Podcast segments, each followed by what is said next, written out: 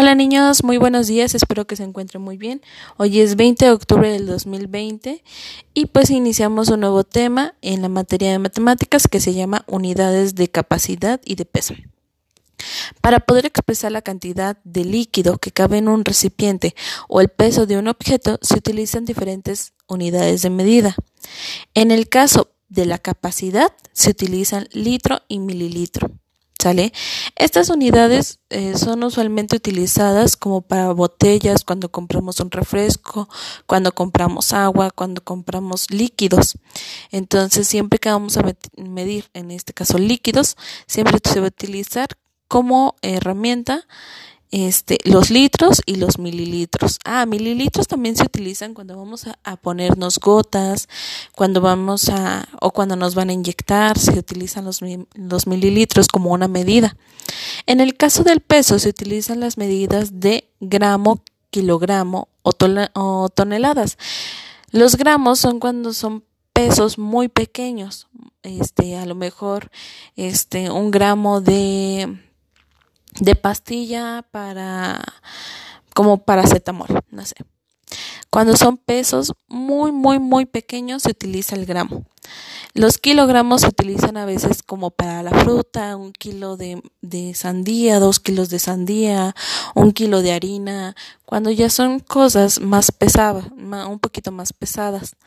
Y las toneladas cuando son objetos, animales, este, eh, sí, objetos o animales que son muy grandes, por ejemplo, a lo mejor un carro, una ballena, un tractor, ya cuando son ah, este, cosas muy, muy, muy pesadas. Entonces, eh, retomando un poquito, la capacidad se utiliza para litros, mililitros y para pesos se utilizan gramos, kilogramos y toneladas. Ahora, lo que van a realizar en su cuadernillo, ustedes tienen esta pequeña información en la siguiente hoja de su cuadernillo donde también vienen algunas imágenes de, de, los objetos que les acabo de mencionar. También en el tuyo, Mario, en el tuyo viene un poco más descrito, pero también vienen estas imágenes.